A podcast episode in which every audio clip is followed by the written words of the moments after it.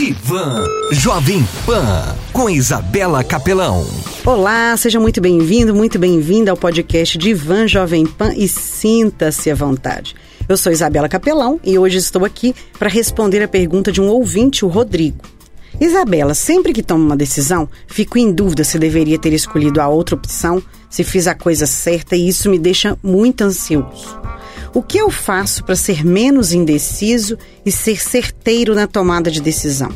Rodrigo, pessoas indecisas têm dificuldades de escolher, como no seu caso, ainda mais no mundo atual, com o excesso de ofertas, estímulos, informações e comparações, onde o medo de errar na escolha ou de ficar de fora impacta bastante na tomada de decisão.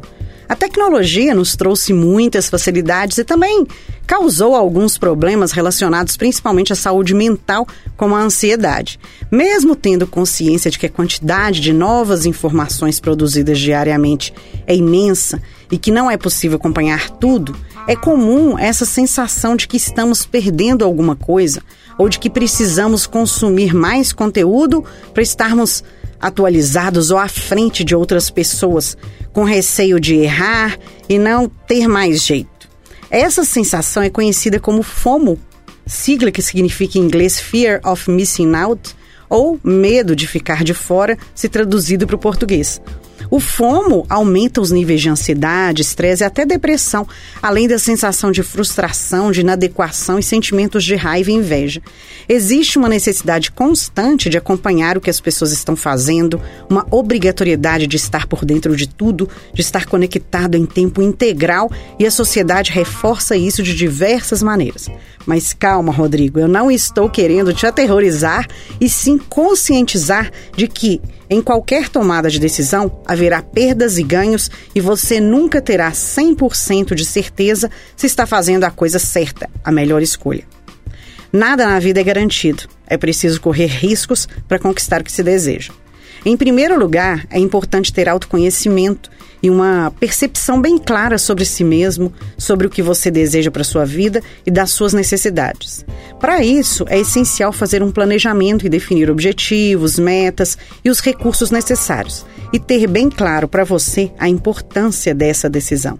Assim, a tendência de se perder nas dúvidas será bem menor porque você estará mais focado e direcionado às oportunidades que são mais interessantes para você nesse momento. Assim, será mais fácil descartar aquilo que não estiver de acordo com os seus objetivos. Faz sentido, Rodrigo?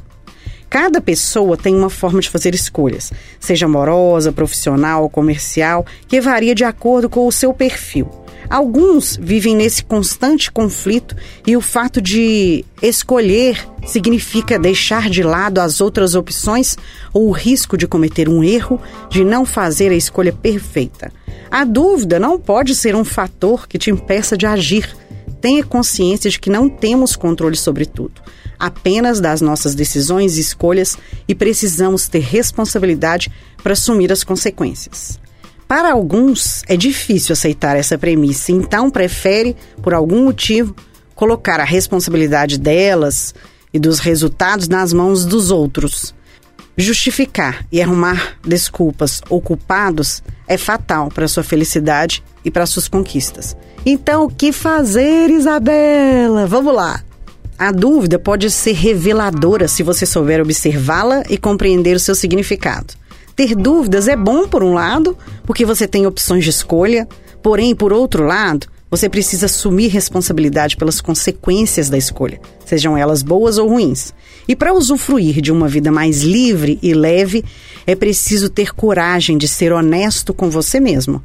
Para isso, como já comentado no início, invista no seu autoconhecimento e confie em si mesmo, mesmo que as escolhas não sejam as melhores. Vai, no mínimo, gerar aprendizados. E a vida é um aprendizado constante. Porém, ouso dizer que a tomada de decisão certeira é aquela que você fez. Você escolheu aquela mais adequada para o momento com os recursos que você tem hoje. E não dá para ficar naquele eterno e se, e se. Isso acontece com aquelas pessoas que querem se beneficiar de todos os lados, querem atender às suas solicitações internas, desejos, necessidades e ficam presas com medo de errar, de perder, de não ser a melhor, de não ser suficiente. Eu costumo dizer que as escolhas elas são como trocas, onde você sempre vai ganhar e vai perder. Por isso é importante analisar quais as perdas e os ganhos de cada situação e quais aquelas que vão te levar para onde você deseja ir. Para ajudá-lo nesse processo de tomar de decisão, Rodrigo, faça uma análise da seguinte maneira: pegue uma folha aí, uma caneta e escreva as opções que você tem, de preferência as duas que geram mais dúvidas. Numa das folhas, para opção 1, escreva o que você perde, o que você ganha, o que você não perde e o que você não ganha com aquela escolha. Na opção 2, faça o mesmo. Escreva o que você perde, o que você ganha, o que você não perde e o que você não ganha com essa escolha. Em seguida, analise e identifique a melhor das escolhas e tome uma decisão. Perceba como a resposta ficará mais clara e sinta-se leve após a sua tomada de decisão. Você nunca saberá o que iria encontrar indo para o outro lado e precisa optar por um dos caminhos. Eu também gosto de usar da intuição para me direcionar nas escolhas e muitas vezes utilizo oráculos.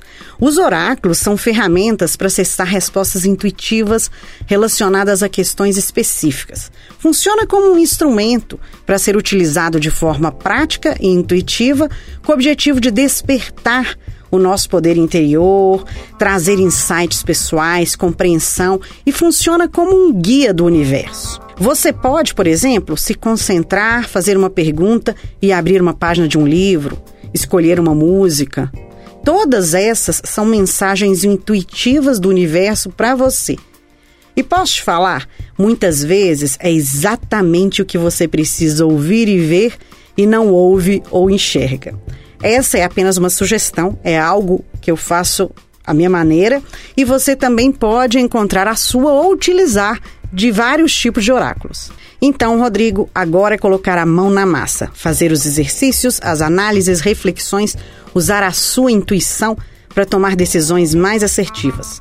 Ou você prefere continuar indeciso, sofrendo sem saber se tomou a melhor decisão e ansioso diante das opções, sem saber qual a melhor escolha?